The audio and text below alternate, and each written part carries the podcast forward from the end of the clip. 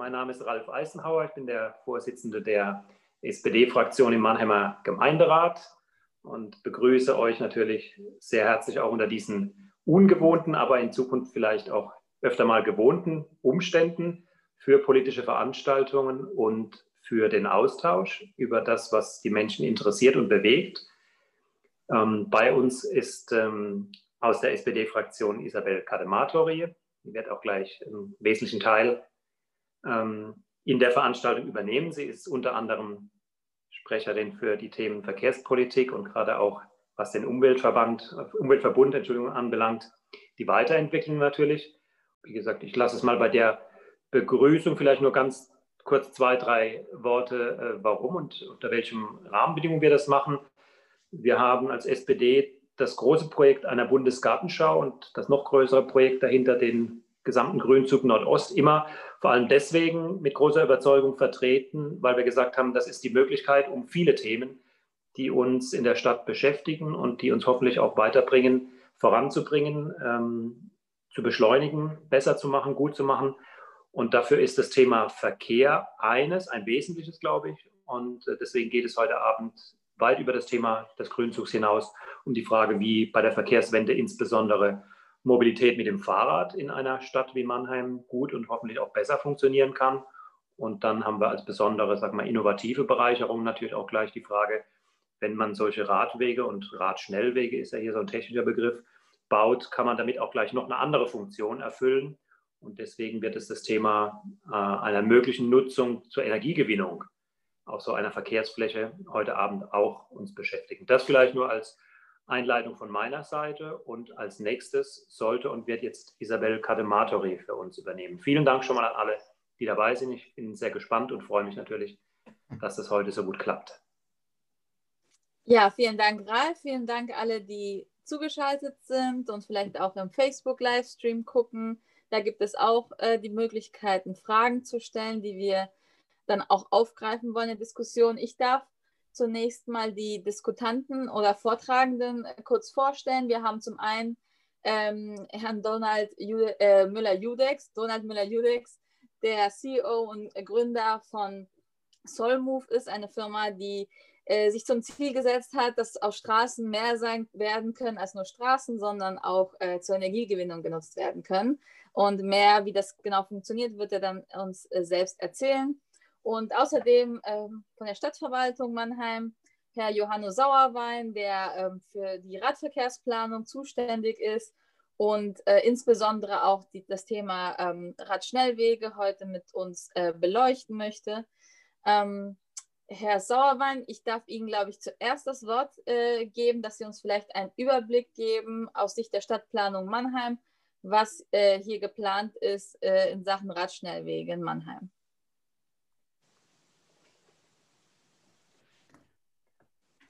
So.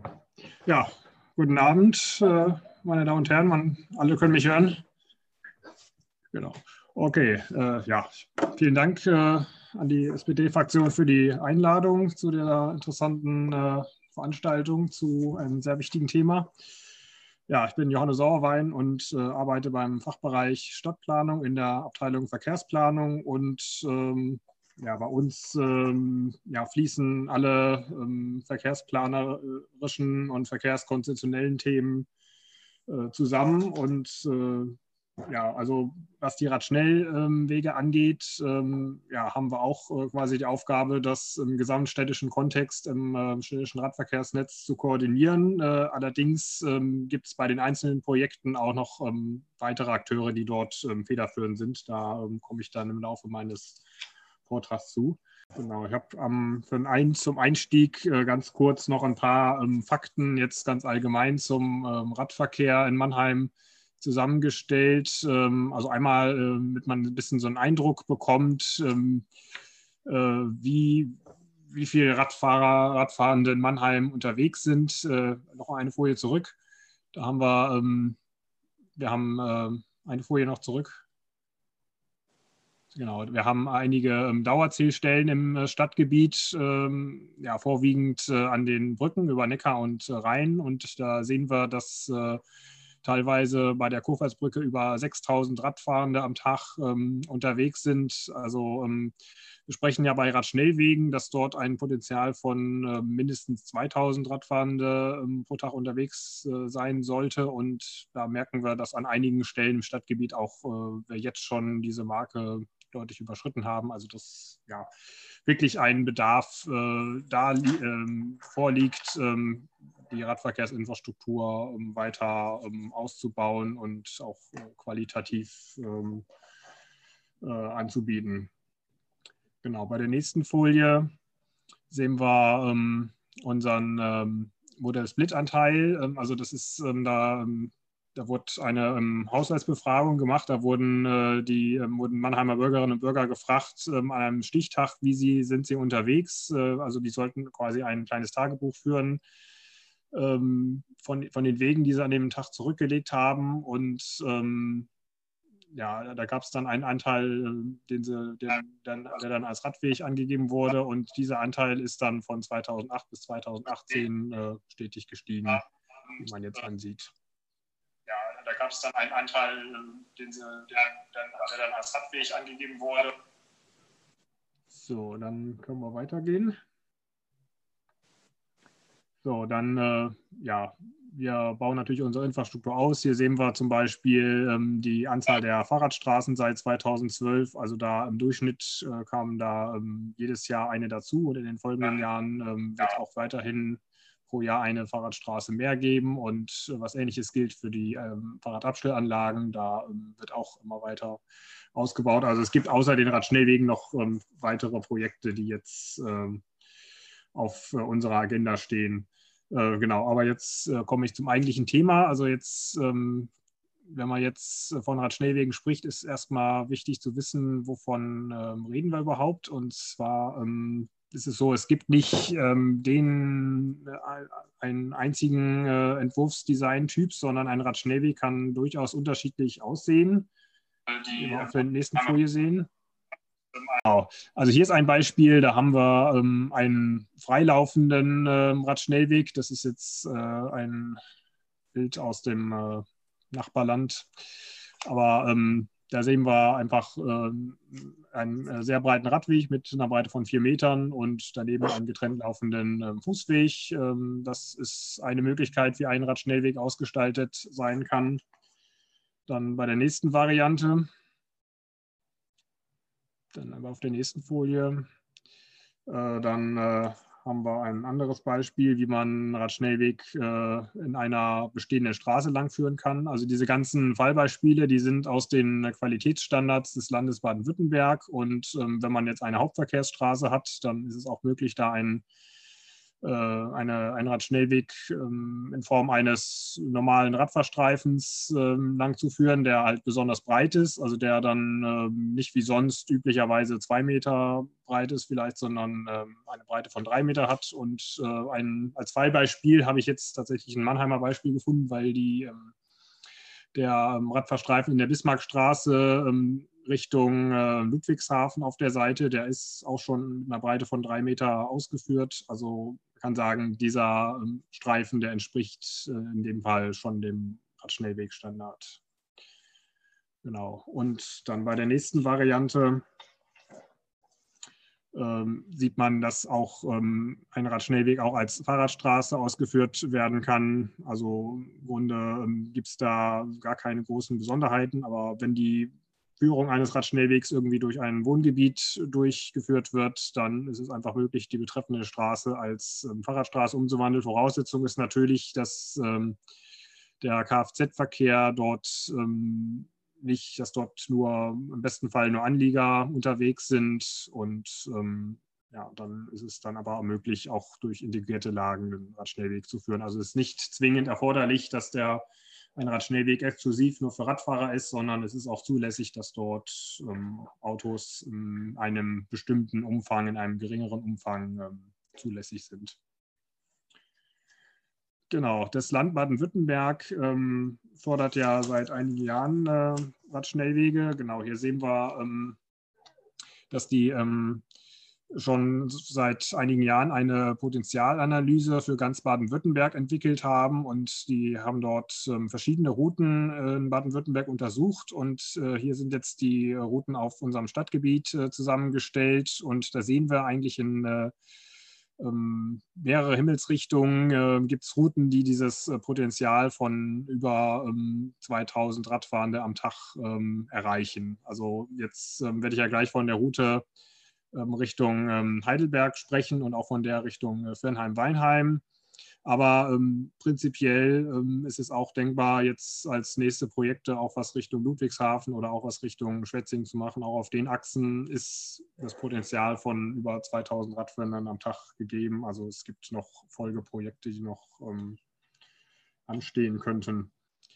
Genau, auf der nächsten Folie ähm, sehen wir unser ja, Hauptroutennetz, ähm, also quasi, ähm, das wurde im Rahmen des 21-Punkte-Programms vor zehn Jahren schon ähm, festgelegt. Das zeigt einfach die ähm, Radhauptrouten in dunkelroter Farbe. Das sind die Routen, die von der Radial von der Innenstadt in die umliegenden Stadtteile gehen. Und ähm, auf der nächsten Folie ähm, sieht man, dass jetzt die bestehenden, die die Radschnellwege, die jetzt in Planung sind, ähm, ja, sich dort integrieren. Also einmal, wie angesprochen, der nach Heidelberg, ähm, den wir jetzt hier südlich sehen, von der Innenstadt ähm, Richtung Freudenheim und dann der ähm, andere Richtung Firnheim, der durch den Güzug Nordost und ähm, Käfertal dann geführt wird. Genau, ja. Auf der nächsten Folie ähm, kommen wir jetzt ein bisschen äh, näher ran. Also für den Abschnitt von Innenstadt ähm, bis zum Sportpark Freudenheim, da führen diese beiden Routen ähm, parallel. Ähm, genau, was die Route nach, äh, von Mannheim nach Heidelberg angeht, äh, das äh, ja, wissen wahrscheinlich die meisten, da ist äh, das Regierungspräsidium Karlsruhe bei dem Projekt federführend, ähm, weil ähm, das äh, ist da so, dass das der Verkehrsminister Hermann hat 2017 ähm, drei ähm, Leuchtturmprojekte ähm, ausgerufen, die das Land in Eigenregie plant. Und ja, dieses, das, die Route Mannheim-Heidelberg ist eins von diesen drei Projekten in Baden-Württemberg. Deswegen ist das Regierungspräsidium Karlsruhe da sehr stark dabei und äh, ja, ist ja, und die, ähm, wir als Stadt Mannheim arbeiten natürlich eng mit dem Regierungspräsidium Karlsruhe zusammen, um das äh, ganze Projekt auch in das bestehende Radnetz zu integrieren. Ähm, genau, aber auf der nächsten Folie sieht man, ähm, dass natürlich nicht nur ähm, der Bereich, wo der Radschnellweg selber durchgeht, davon profitieren wird, sondern ähm, ja, auch wenn man jetzt nach äh, Ludwigshafen will, wenn man aus der Neckarstadt kommt, auch wenn man zum Hauptbahnhof will, kann man auf äh, gut ausgebauten Zubringerrouten dann äh, auch äh, ohne große Probleme auch diesen Radschnellweg dann erreichen. Ja, auf der nächsten Folie ähm, fahren wir dann äh, etwas weiter nach Osten. Wir kommen dann äh, zum Bereich ähm, Sportpark Freudenheim und ähm, dort ähm, zweigt dann Richtung Norden dann äh, der geplante ähm, Radschnellweg Richtung Fernheim und Weinheim ab. Und äh, auch dort sehen wir, ähm, dass dort auch äh, ja, ein, dass dort auch viele Anschlüsse gibt auf der nächsten Folie. Und zwar ähm, ja, sehen wir hier, ähm, was ja auch, ähm, was man auch zu, dem, zu der Route Richtung äh, Heidelberg äh, sagen muss, äh, das war ähm, da, das äh, hat einen bestimmten Grund, dass die auf der Nordseite geführt wird, weil auf der Südseite ähm, ist schon äh, durch, den, ähm, durch die Radverkehrsführung äh, entlang des Neckars ist auch schon eine Route vorhanden, wo man auch äh, schon ganz gut fahren kann. Und ähm, deswegen ist es dort ähm, von besonderer Bedeutung, dass die nördlichen Stadtteile ähm, erschlossen werden. Und ähm, genau, und hier sieht man auch, dass ja, verschiedenste Stadtteile dann eng angebunden sind. Und also man muss die ganzen, also man darf die Radschnellwege nicht nur isoliert betrachten, sondern man muss auch äh, ihre Integration im Netz äh, im Besonderen berücksichtigen. Genau, und dann äh, ja, fahren wir jetzt weiter Richtung Norden noch auf, der, ähm, auf dem potenziellen Radschnellweg äh, Richtung Fernheim und Weinheim, kommen dann nach äh, Käfertal und ähm, ja, auf der nächsten Folie sehen wir, dass auch hier ähm, auch, kann man sagen, der ähm, gesamte Mannheimer Nordosten dann von der Route ähm, profitieren wird. Also da wird es ja auch zum Beispiel dann Richtung Waldstadt und Heddesheim wird es dann äh, auch noch eine weitere Brücke über die Sudetenstraße geben und auch im Bereich äh, Käfertal kann man dann weiter Richtung ähm, Franklin fahren und ähm, auch diese ähm, geplante Brücke zwischen äh, Franklin und der Vogelstang ähm, wird auch äh, an den Radschnellweg angeschlossen. Also da sieht man, dass es ähm, ja, dass das Projekt äh, doch äh, einige ähm, Bereiche der Stadt ähm, dann, was die Radverkehrsinfrastruktur betrifft, aufwertet. Und jetzt auf der letzten Folie ähm, sieht man noch ganz gut, ähm, also ich habe gerade erwähnt, bei dem Projekt nach Heidelberg, da ist das Regierungspräsidium Karlsruhe als einziger Akteur ähm, federführend. Bei dem Radschnellweg Richtung Fernheim und Weinheim, da sieht es äh, anders aus. Ähm, das ist ähm, ein, ja, ein sehr dynamischer Prozess, kann man sagen. Und da gibt es äh, je nach Abschnitt unterschiedliche Akteure, die dort aktiv sind und äh, planend tätig sind. Also für den Bereich des Grünzugs Nordost äh, ist die Bundesgartenschau-Gesellschaft äh, zuständig. Dann, ähm, dann, führt die Route ein Stückchen durch das Konversionsgebiet Spinelli durch. Da plant die MWSP. Ähm, dann gibt es in Rot einige Abschnitte, ähm, die auf Bestandsrouten entlang führen, die noch äh, ausgebaut werden. Also zum Beispiel die ähm, Unterführung B38 äh, wird äh, dann aufgewertet und ähm, ausgebaut. Dann die Birkenauer Straße wird noch nach den Qualitätsstandards für Radschnellverbindungen hergerichtet. Und ähm, ja, und die Stadt Mannheim bzw. der Eigenbetrieb Stadtraumservice ist auch dann zuständig für die äußere Erschließung von Franklin. Also bei Franklin, da wird die Route ja am, am Rand von der Konversionsfläche dabei. Deswegen ist das dann eine Aufgabe der Stadt Mannheim. Und äh, zwischendrin liegt noch ein Abschnitt ähm, der am Bereich ähm, Käfertal-OEG-Bahnhof vorbeigeht. Da gibt es äh, das Projekt von der RNV, äh, wo es darum geht, äh, den äh, Käfertaler OEG-Bahnhof äh, umzubauen und auszubauen. Und da wird quasi die Radschnellverbindung in dieses RNV-Projekt mit integriert. Also es ist eine, ähm, wie man sieht, eine ähm, sehr ähm, eine besondere Herausforderung, da die ganzen unterschiedlichen Akteure zu vernetzen. Aber das ist im Grunde auch so das Spannende und ist auch der Vorteil, dass dann einfach viele Akteure da aktiv sind und äh, dann an einem Projekt mitwirken. Und wenn man dann die Stadt verlässt, kommen dann die Nachbarkommunen Fernheim und Weinheim noch ins Spiel. Und äh, dort ist man natürlich auch in engen Austausch, dass man da äh, die Anschlüsse herstellt. Und ja, das geht dann stetig vorwärts. Genau, dann äh, bin ich soweit erstmal fertig und freue mich natürlich auf Rückfragen.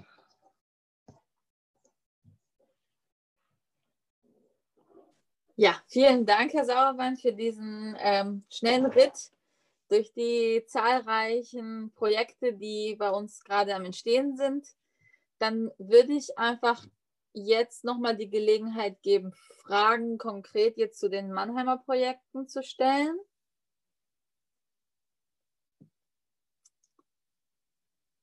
Ich glaube, es hat sich noch nichts ergeben. Herr Sauerbein, Sie bleiben aber noch ein bisschen bei uns.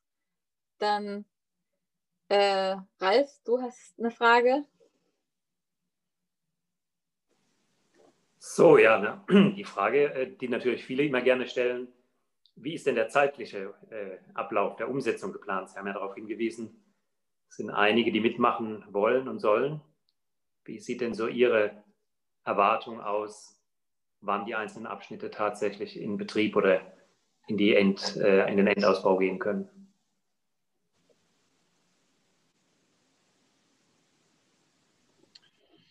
Ja, also Gut, das ist äh, ein äh, stetiger Prozess. Also man muss auch sagen, man kann ja äh, einen größeren Teil von den Routen kann man auch jetzt schon langfahren. Das sind dann einfach bestehende Wege, die noch, äh, ja, noch in den nächsten Jahren ausgebaut äh, werden müssen. Aber ähm, klar, jetzt ist ähm, was jetzt das Projekt ähm, Mann am Heidelberg ähm, angeht, da hat das Regierungspräsidium Karlsruhe ja einen Zeitplan äh, vorgegeben. Also ich weiß ihn jetzt nicht ganz genau auswendig, aber da sind so Zeiträume von 2022 und 2023 angegeben, wo die auch dann schon ähm, Teile umsetzen wollen. Da wird es auch sicher Abschnitte geben, die dann äh, vielleicht im Nachgang noch kommen, also insbesondere jetzt aufwendige Bauwerke.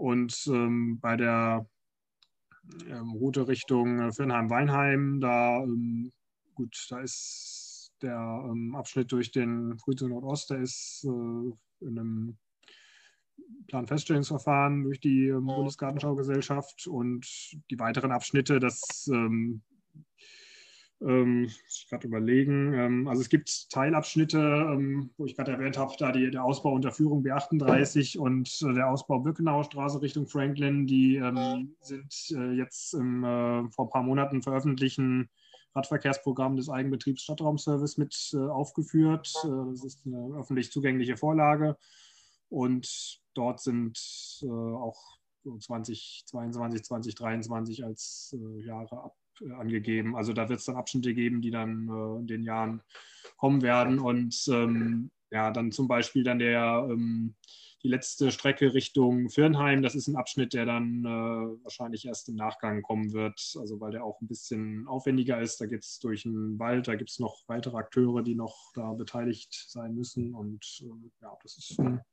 stetiger Prozess. Ja, vielen Dank für diesen Überblick. Ähm, ich würde dann, wenn es da keine weiteren unmittelbaren Fragen gibt, wir können ja am Ende auch noch mal eine Gesamtdiskussion. Ah, doch, es gibt eine Frage. Warten Sie. Wie sieht es aus mit Parkplätzen für Fahrräder in Mannheim? ich bin selbst leidenschaftlicher Fahrradfahrer, aber das Wildparken stört. Gerade um den Mannheimer Hauptbahnhof sind die Parkmöglichkeiten unter aller Würde. Da haben wir ja auch in letzter Zeit einiges beschlossen, Herr Sauerwein, an, an neuen Parkständen. Vielleicht können Sie ganz kurz was dazu sagen. Genau, also wenn da konkret der Hauptbahnhof angesprochen wurde, da ähm, ist jetzt äh, ja, demnächst in Bau auf der Hauptbahnhof Südseite ein neues Fahrradparkhaus durch die Mannheimer Parkhausbetriebe. Also da wird auf jeden Fall dort das Angebot äh, erweitert.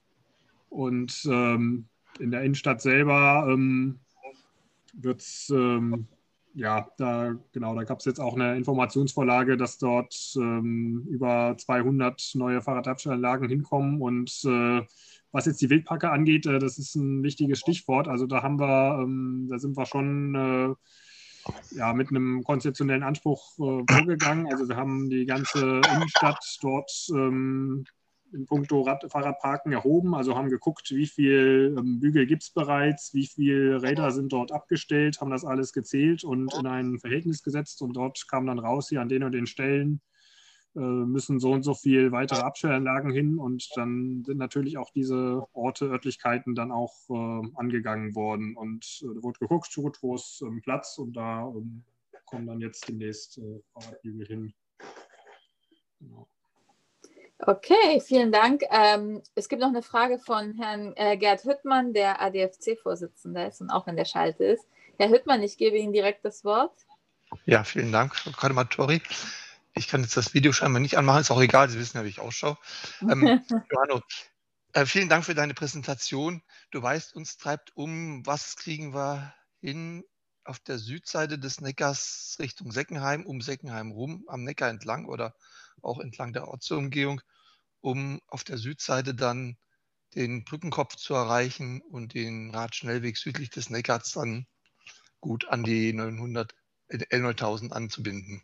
Also was können wir zum Beispiel in Seckenheim unterhalb vom Schloss noch reißen? Ist kein Naturschutzgebiet. Ich habe mir das jetzt mal genau angeguckt. Ich dachte immer, wäre noch Naturschutzgebiet, ist es nicht. Also wenn wir da noch ein bisschen Fläche rausholen könnten, denn in dem Moment, wo wir da eine attraktive Strecke haben von Edingen, Neckarhausen Richtung Heidelberg, da werden wir auch mehr Verkehr auf der Südseite des Neckars haben.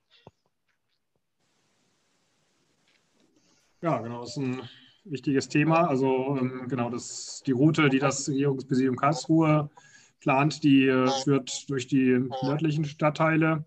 Und es äh, ist natürlich dann Aufgabe äh, der Stadt Mannheim auf der Südseite zu gucken, wie kann man das optimieren. Und da gibt es auch einige Projekte, die dort äh, jetzt im Bereich Seckenheim und Ostheim auch äh, ähm, auf der Agenda stehen. Also jetzt zum Beispiel im Bereich äh, Seckenheim, da gibt es Planungen, da den Weg unterhalb des Schlosses aufzubauen. Das ist äh, genau wie Gerd Hüttmann gesagt hat, an, es ist ähm, kein Naturschutzgebiet, es ist aber ein Landschaftsschutzgebiet. Also das bedeutet, es ist schon äh, mit Ausgleichsmaßnahmen und mit Abstimmungsprozessen verbunden. Deswegen ist es äh, ja, ein bisschen langwierigeres ähm, Projekt, aber da ähm, ist schon das Bestreben da, dass man dort was äh, optimieren kann. Und ähm, dann gibt es auch auf der Südseite ähm, Lückenschlüsse, ähm, zum Beispiel im Bereich Nordostheim, da im Bereich ähm, vom Kreisverkehr Wilsulstraße Richtung Duale Hochschule, ähm, also wo, wo, es auch jetzt um Anbindung von konkreten Zielen auf der südlichen Neckarseite geht. Da ähm, ist auch, äh, äh, auch als Lückenschutzprogramm äh, jetzt im, in dem Radverkehrsprogramm vom Eigenbetriebsstattungsservice mit drin. Also da ähm, ja, sind wir auch auf mehreren Ebenen dabei. Ja, also nimmt es auch ruhig in die Pflicht, wenn er meint, wir wollten noch ein paar Bürger dazu hören. Da würden wir gerne mitmachen. Ja.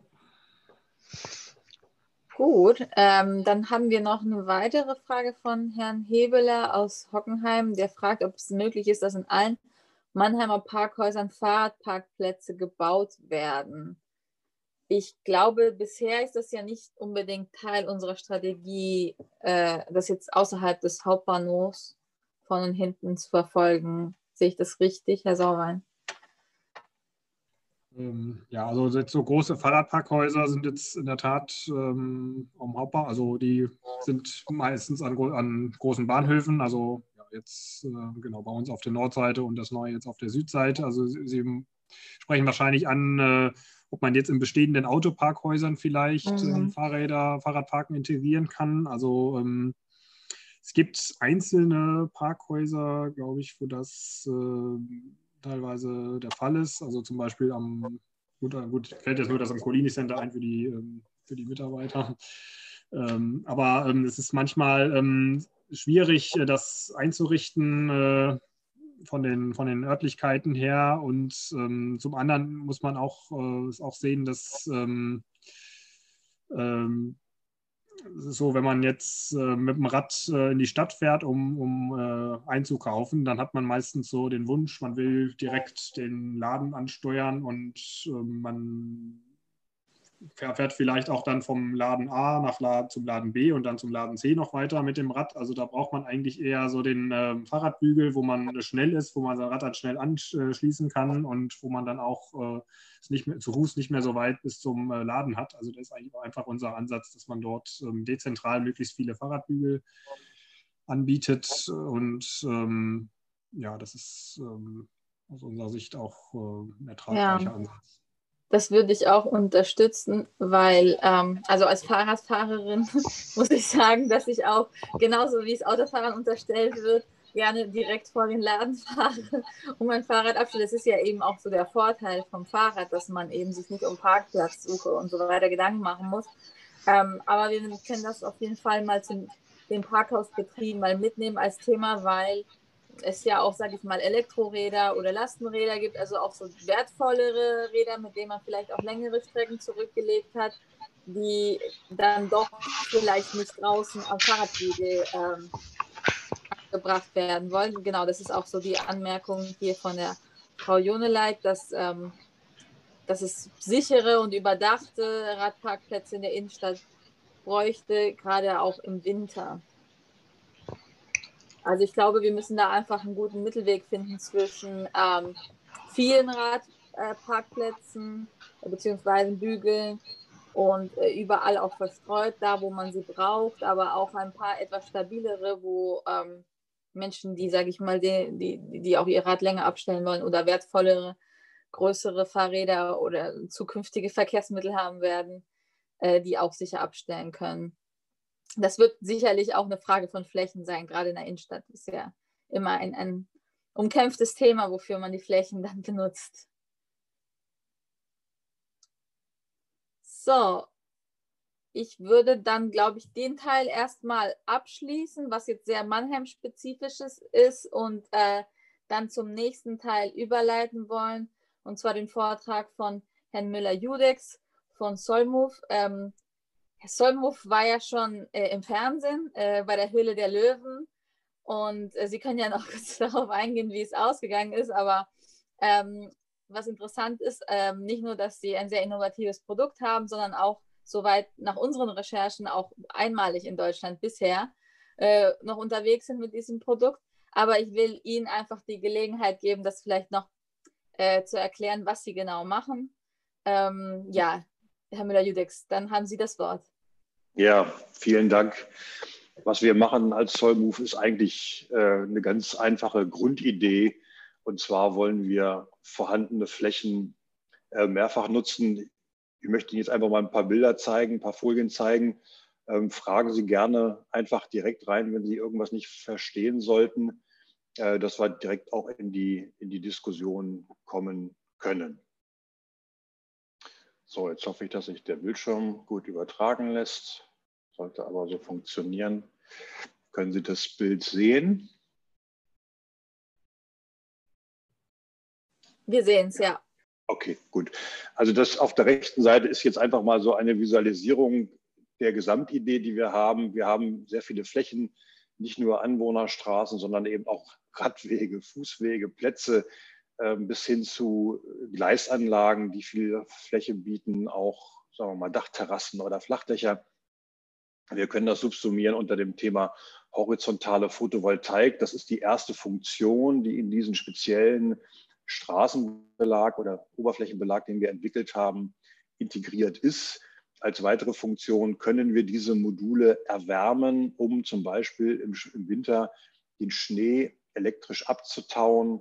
Wir können dort Beleuchtung integrieren, um Verkehrszeichen in der Fläche anzuzeigen, zum Beispiel um sich kreuzende Radfahrer zu warnen, äh, dass sie möglichst nicht kollidieren sollen.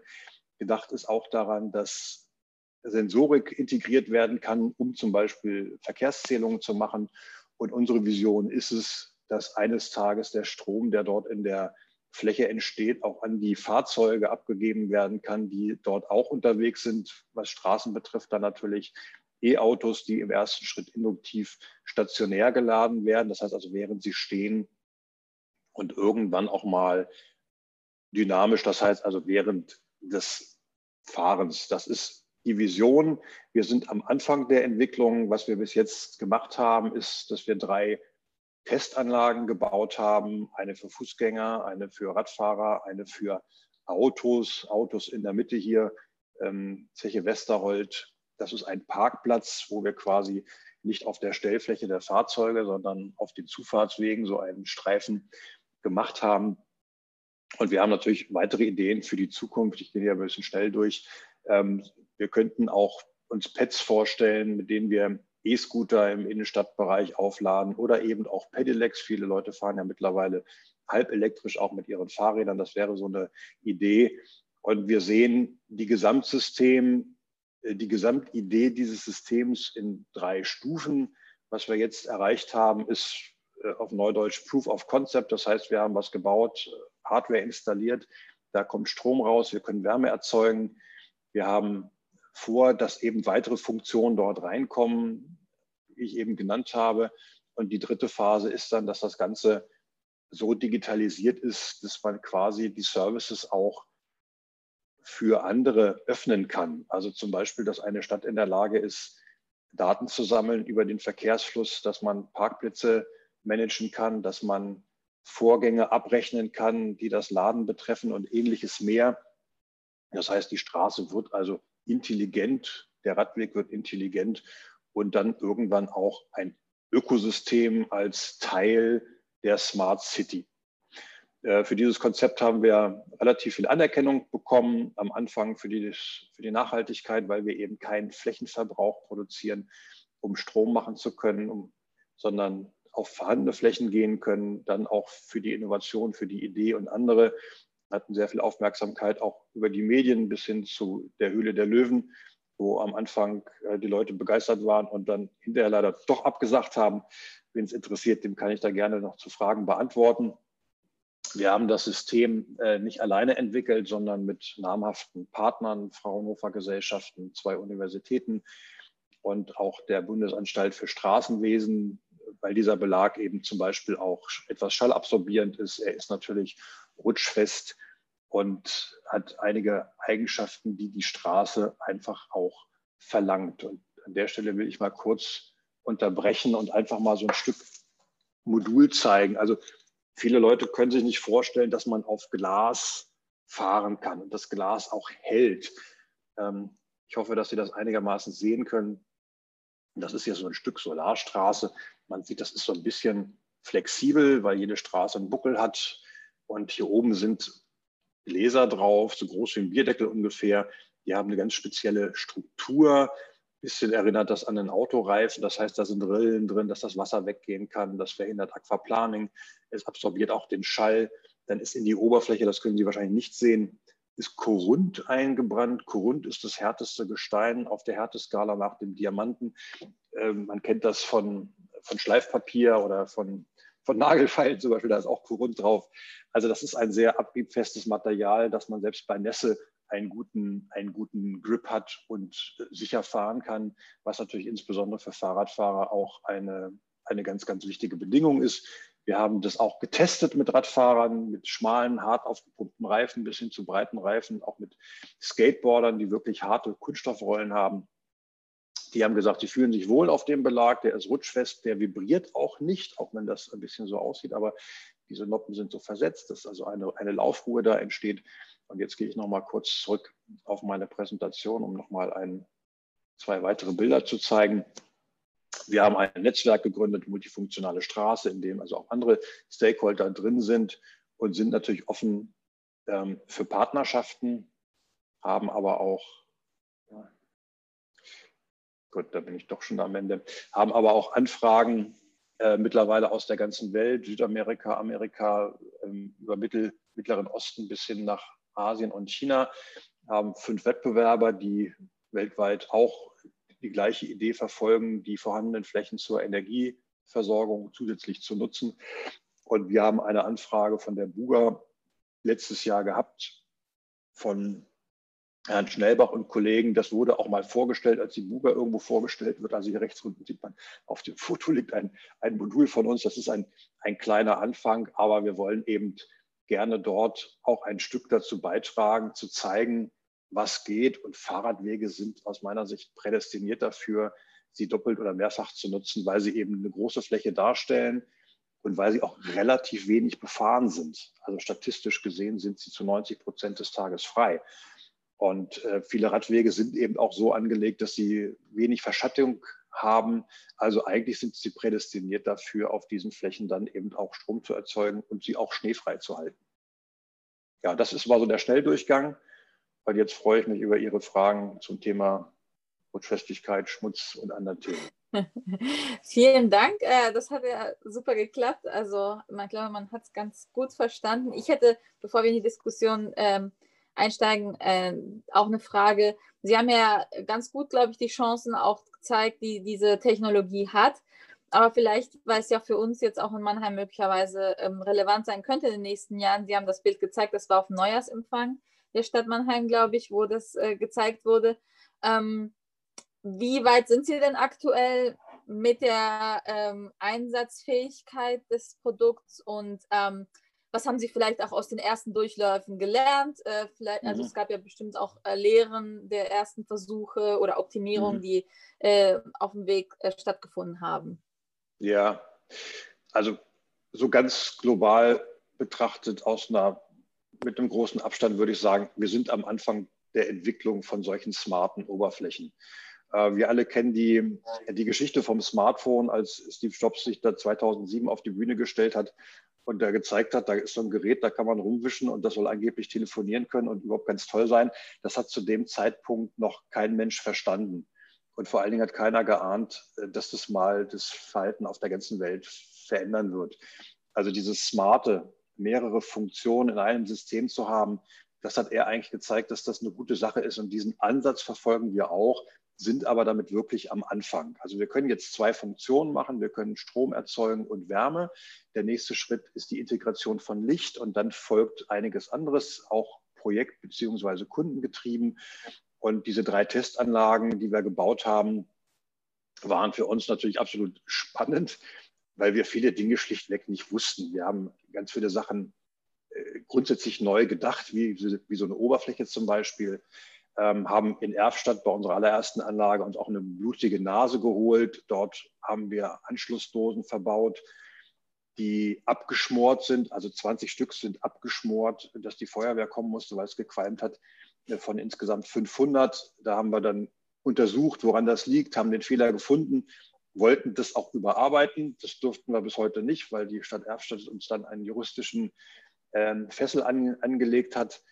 In Gelsenkirchen haben wir die baugleichen Module auch verbaut. Dort haben wir es überarbeiten können. Das war sehr konstruktiv mit denen und die Anlage läuft einwandfrei. Also wir sind in einem normalen technischen Entwicklungsprozess, der schon teilweise sehr gut funktioniert und teilweise aber eben auch noch nicht funktioniert. Aber das ist ein ständiges Tun und Verbessern.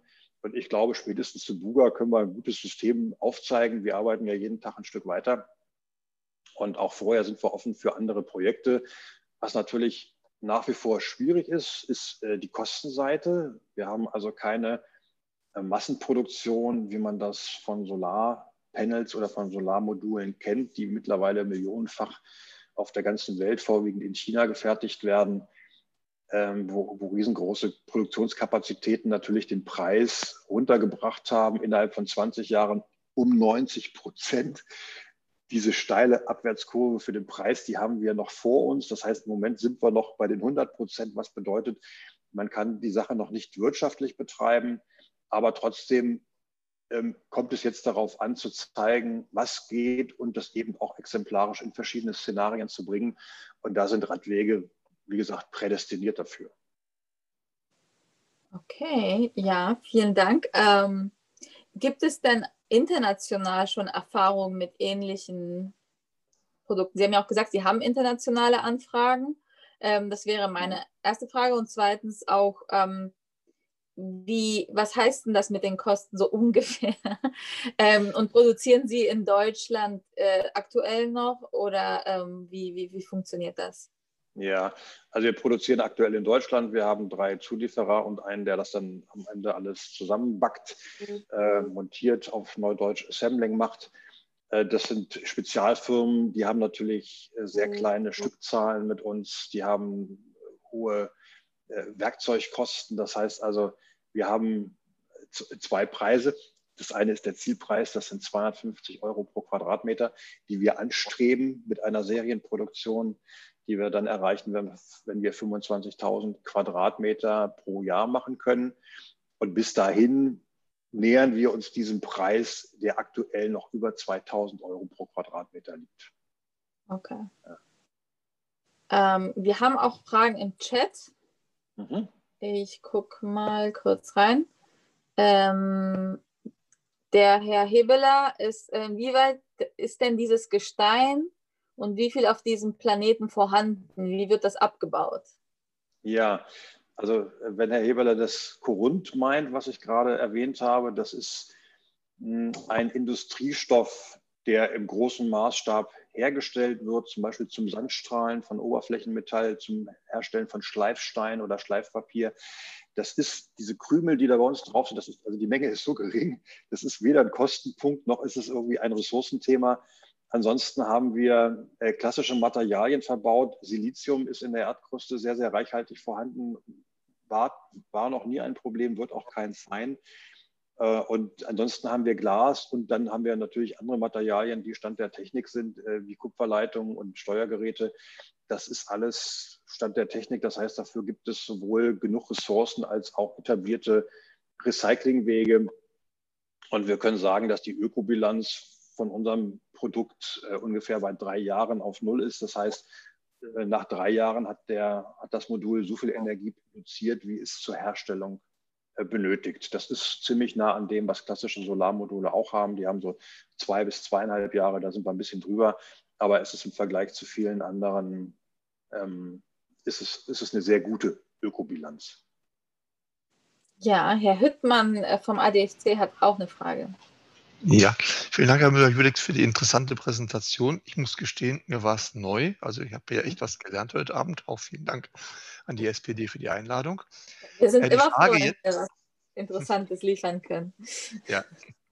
Ähm, man fliegt ja auch gelegentlich mal ähm, vom Fahrrad runter, sprich man steigt ungewollt ab. Ja. Und ähm, haben sich da schon Untersuchungen gemacht oder Sie haben die sicher noch vor, weil Sie die noch nicht gemacht haben, wie sich das im Verhältnis zum normalen Asphalt verhält, wenn man dann da drüber rutscht? Mit ja. den Noppen und mit den ja, beaufschlagten Noppen. Ja, also äh, wir haben ja in Deutschland eine, eine hohe Regulierungsdichte, um das mal vorsichtig auszudrücken. Also es gibt für alle eine Vorschrift. In dem Fall ist das wirklich mal ein großer Vorteil.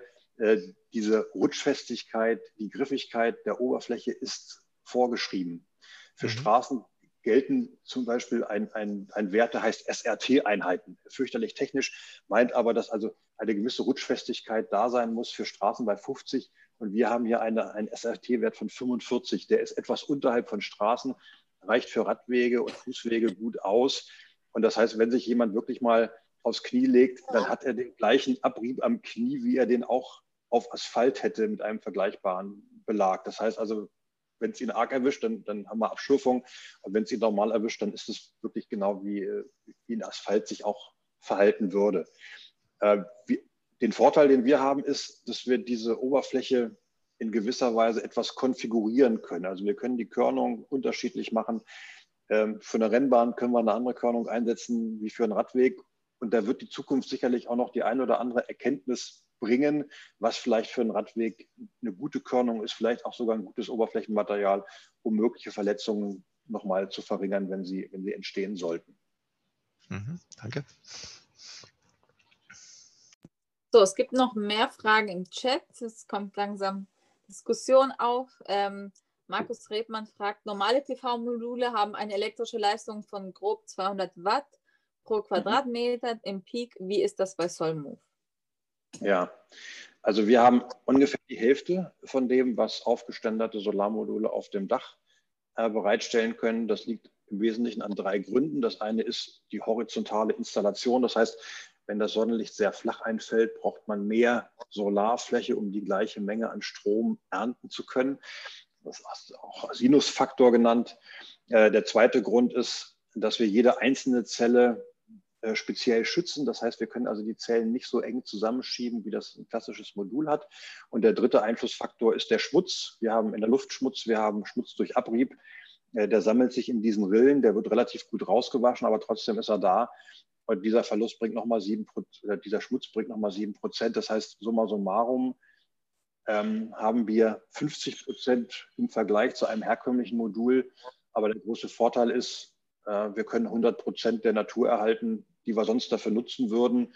Also wir, wenn man es mit einer, mit einer Anlage vergleicht, die auf einer Wiese installiert wird oder für die sogar Wald gerodet wird, können wir sagen, wir können Natur 100 Prozent erhalten, weil wir eben die Flächen nutzen, die nebendran schon da und schon versiegelt sind. Äh, genau, das würde mich auch nochmal interessieren, bevor ich die nächste Frage gebe. Ähm, wie ist das mit dem der Aufwand, diese, diese Wege auch zu erhalten, sauber zu halten und ja. generell Reparaturen ähm, im Vergleich jetzt zu normalen Straßen oder Radwegen? Haben Sie da schon Erfahrungswerte gesammelt? Ja, also im Moment ist es noch sehr teuer, weil halt noch viel Handarbeit dabei ist äh, und weil wir erst drei Anlagen haben. Da sind natürlich jetzt Sachen, die, die wir vorher noch nicht so gesehen haben. Aber grundsätzlich haben wir ähm, kalkuliert, dass ungefähr ein Prozent der Investitionssumme notwendig sind, um den Erhaltungsaufwand zu haben. Das ist so ähnlich wie bei einer Solaranlage. Das heißt, wir müssen es regelmäßig reinigen, mindestens zweimal im Jahr. Aber es, man kann eben mit einem normalen Reinigungsfahrzeug auch über die Anlage drüber fahren, was man auf dem Dach nicht kann. Das heißt also, das Reinigen ist relativ kostengünstig und was dann noch an Reparaturen entstehen wird, da fehlen uns offen gesagt die Erfahrungswerte, weil wir eben noch nicht 25 Jahre hinter uns haben, sondern erst drei. Und mhm. da müssen wir einfach noch ein bisschen gucken und auch lernen. Okay, noch eine technische Frage von Herrn Hebeler, wie er sich vorstellen muss, dass technische Fahrzeuge während der Fahrt Strom erhalten, aber Menschen beim Betreten der Straße keinen elektrischen Schlag bekommen. Ich, ich verstehe ja. es. Erklären Sie es nochmal. Vielleicht haben mehrere die Frage. Ja, ja, das ist, ist ja auch was, was Neues. Ne? Das induktive Laden, das ist eigentlich ein, ein ururaltes ähm, physikalisches Prinzip, was Herr Faraday mal entdeckt hat. Und jeder Elektromotor läuft auf Grundlage dieser, dieses Austausches über elektromagnetische Wechselfelder. Äh, jede elektrische Zahnbürste wird so aufgeladen. Mittlerweile laden wir auch unsere Handys so auf, indem wir sie einfach auf eine Fläche legen und dann da die Energie übertragen wird quasi durch die Luft. Und das wird auch bei den Autos so sein. Es gibt die Technik bereits, die ist zwar noch nicht ähm, im industriellen Maßstab produziert und sie ist auch noch nicht verbreitet, aber technisch geht das schon. Und die Energie wird quasi über die, über die Luft, äh, über den Spalt von bis zu 20 Zentimetern wird sie übertragen. Das macht für den Menschen nichts aus, weil in dem Moment, wo Menschen oder Käfer oder Nachbarskatze da liegen, ist diese Anlage abgeschaltet. Ähm, das heißt also, die Technik selber ist relativ einfach. Was wirklich aufwendig ist und auch teuer ist, ist die, sind diese Detektierungsmechanismen. Also die Sensorik, die dafür sorgt, dass der Strom nur in dem Moment fließt, wo eben auch Strom fließen darf. Ja, aber das funktioniert. Ähm, wir haben noch auf Facebook eine Frage von Herrn Jäger. Äh, welchen Unterbau benötigt man für diese Platten und wie werden diese Platten dann befestigt und wie stoßempfindlich sind die Platten? Ja, also in der Höhle der Löwen hat, hat Nico Rosberg einen Hammer genommen und hat da mal richtig draufgehauen. Dann ist das Modul durch die Gegend geflogen und ähm, ist heil geblieben. Aber der Hammer hatte eine kleine, eine kleine Ecke ab. Also es ist relativ robust. Wir haben es auch getestet. Wir sind mit dem Auto drüber gefahren, äh, auch mit dem LKW. Und es hat gut gehalten.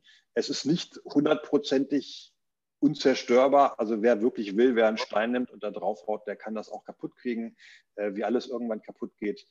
Äh, wir haben auch Vandalismusschäden schon auf der ersten Anlage in Erfstadt äh, gehabt, leider. Aber Vandalismus ist nun mal grundsätzlich ein Thema, was, was nicht nur uns betrifft.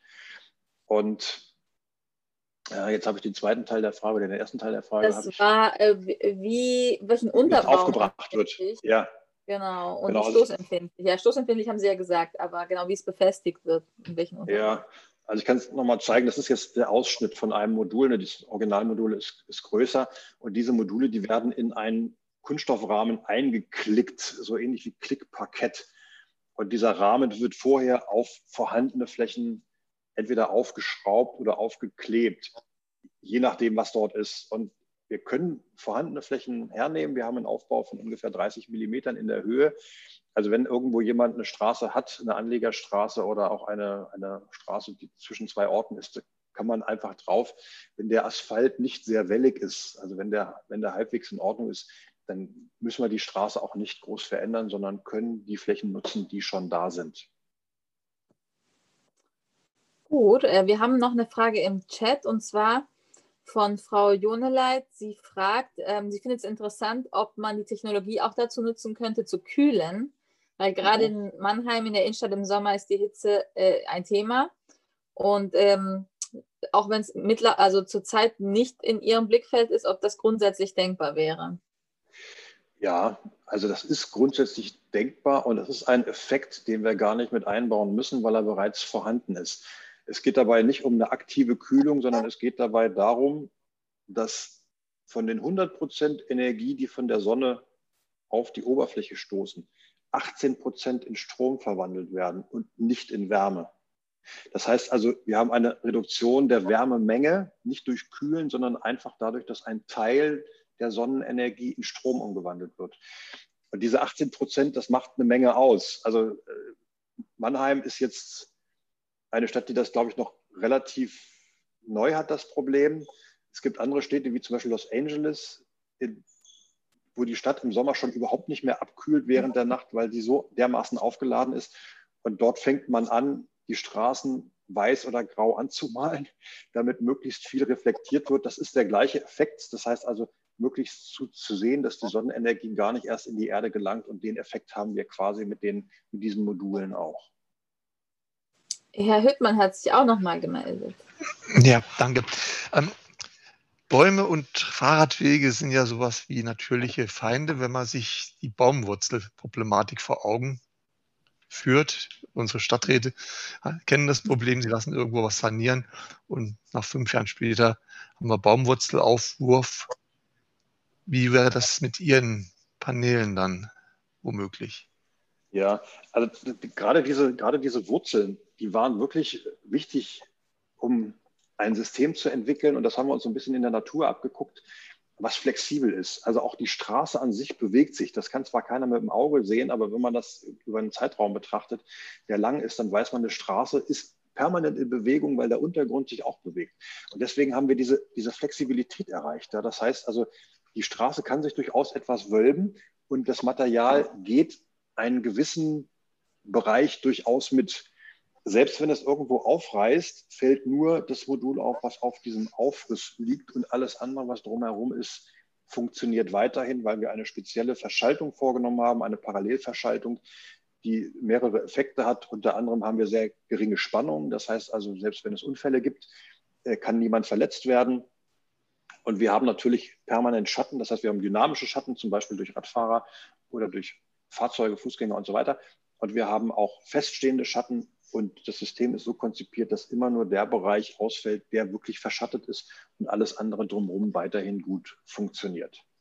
Mhm. Und ich nehme an, dass Sie ein Material ankonstruiert haben, was ähnlich wie Glaskeramik-Kochfelder thermisch sich nicht äh, nennenswert ausdehnt. Genau, selbst wenn es das tun würde, diese kleinen Kacheln, ähm, das, das, das wird nicht, das macht sich nicht bemerkbar. Mhm. Äh, wir haben aber aus diesem Grunde der thermischen Ausdehnung oben und unten Glas, weil, es, weil sie den gleichen Temperaturkoeffizient brauchen, damit es keine Spannung innerhalb des, äh, dieser Sandwich-Bauweise gibt. Das heißt, Thermik spielt durchaus eine Rolle, aber nicht so, dass sie irgendwann zu, zu Schäden führt oder zu, äh, zu Aufwürfen von Straßen, wie man das von Autobahnen kennt, mhm. die im Hochsommer ja oft mal solche, solche Falten bilden können. Mhm. Danke. Ähm, dann würde ich so zum Abschluss vielleicht noch äh, die Frage stellen, wie weit Sie auch, sage ich mal, mit der Genehmigung und den juristischen Aspekt dieser Wege äh, gekommen sind. Also ist das überhaupt nach Straßenverkehrsordnung und so weiter alles äh, möglich? Ähm, oder gibt es da noch Hürden, die zu nehmen sind? Ähm, und generell vielleicht auch, was Sie aus, aus Ihrer Sicht es jetzt braucht, um dieses Thema einfach äh, mehr Dynamik dem Thema zu verschaffen und flächendeckend umzusetzen, also auch von der Politikseite auch. Ja, also die Genehmigungsfrage ist äh, umfangreich. Wir haben ja verschiedenste Abschnitte für Radwege gelten andere Vorschriften als für Straßen, für Autobahnen gelten wieder andere Vorschriften. Also das ist ein Sumpf, durch den wir noch warten müssen und der wird wahrscheinlich noch ein paar Jahre in Anspruch nehmen. Äh, bis jetzt haben wir Anlagen gebaut mit einer ähm, Genehmigung im Einzelfall, Ziel, Zulassung im Einzelfall, so heißt das. Das heißt, man schreibt an die jeweilig zuständige Behörde. In Berlin ist das zum Beispiel dann auch durchaus die Stadtbehörde, die das genehmigen kann. Im Einzelfall, damit kann man sich durchaus äh, von Projekt zu Projekt weiter bewegen. Aber grundsätzlich brauchen wir natürlich eine generelle Zulassung, aber das, ist, das dauert wirklich noch ein paar Jahre. Also das wird jetzt nicht übermorgen auf unseren Straßen sein. Äh, die Politik kann dabei erheblich helfen. Äh, meine Erfahrung ist, äh, Bundespolitik schafft leider überhaupt nichts in der Richtung. Landespolitik, Lokalpolitik, aber umso mehr, weil dort einfach Leute sind, die wirklich auch Projekte umsetzen wollen. Wir sind offen und dankbar für jedes Projekt, was entsprechend auch finanziert ist, weil wir können nichts mehr draufzahlen. Das haben wir massiv in Erfstadt gemacht. Da sind 80 äh, Prozent private Gelder reingeflossen und nur 20 Prozent Zuschüsse. Das hat einmal jetzt gehen können, aber danach nicht mehr. Das heißt also, Politik heißt in dem Fall auch, Förderanträge mit zu unterstützen, damit wir eben solche Lichtleithausprojekte, wie sagt man da auf Deutsch, Leuchtturmprojekte auch machen kann. Mhm. Ja, ich glaube, dieses Thema verlangt uns alle noch so ein bisschen Experimentierfreude, was in der ja. Politik nicht immer ganz einfach zu vermitteln ist, aber wir versuchen es. Wir sind auf jeden Fall offen dafür und deswegen haben wir heute auch uns die Zeit genommen, um mal über so ähm, solche Ideen auch zu sprechen, ähm, die vielleicht nicht so das reine wir stopfen Schlaglöcher Geschäft ist, was an uns Kommunalpolitiker auch gerne herangetragen wird. Ja. Ähm, ich würde äh, den Ralf nochmal das Wort geben, um zu bedanken, sich in der Runde und abzuschließen und vielleicht noch ein kleines Schlusswort zu finden. Ja, sehr gerne. Ich bin äh, inhaltlich sowieso begeistert von dem, was ich gerade im letzten Vortrag auch nochmal Neues gehört habe, aber vom Format auch. Deswegen gilt mein besonderer Dank an unsere beiden äh, Referenten, an Herrn Müller-Judex und an Herrn Sauerwein, ähm, an Isabel für die äh, Moderation. Ähm, ich glaube, wir haben da auch gewisse äh, Aufgaben oder schon konkrete Anregungen mitgenommen, was eben habe es ja eingangs gesagt, bei so einem Projekt Grünzug und Bundesgartenschau eben mit bedacht werden soll. Da ist ja genau die Überschrift Innovation ermöglichen und ein bisschen ein Fenster aufzumachen in die Zukunft. Davon haben wir heute durchaus einen Einblick gewonnen. Ja, mein Dank geht nochmal an Julia Dietz, die das Ganze technisch betreut hat. Und jedenfalls bei mir ist der Eindruck so entstanden, sehr erfolgreich. Alle äh, konnten ihre äh, Beiträge leisten. Äh, ich freue mich sehr, dass Sie und ihr heute dabei wart und bin sehr gespannt beim inhaltlichen Teil, wie schnell wir eine Umsetzung bei dem Radschnellweg und wie schnell wir natürlich ein paar vielleicht, Sie haben gesagt, Leuchttürme auch in Mannheim bei dem Thema Solarstraßen unterstützen können und freue mich auf ein nächstes Format gerne, auch nach den Corona-Zeiten, die es irgendwann geben wird, in äh, diesem Format, denn äh, das ist schon auch sehr smart, wenn man hier zu Hause sitzen kann und sich in so einem schönen Austausch dann ähm, auch miteinander verständigen kann. Vielen Dank fürs Dabeisein. Die SPD in Mannheim ähm, hat so ein bisschen auch immer das Thema, wir sind die Partei des Fortschritts. Also, und ähm, das ist tatsächlich verbunden mit dem, was äh, in Mannheim geschieht derzeit. Es geht um Veränderung. Da muss man die Leute immer mitnehmen und dafür braucht es eben dann Fachleute, die das gut erklären. Das ist heute, jedenfalls bei mir, ist das gelungen, dass ich doch einiges verstanden habe von dem, was Sie vorgetragen haben. Deswegen nochmal vielen herzlichen Dank und bis bald. Danke sehr.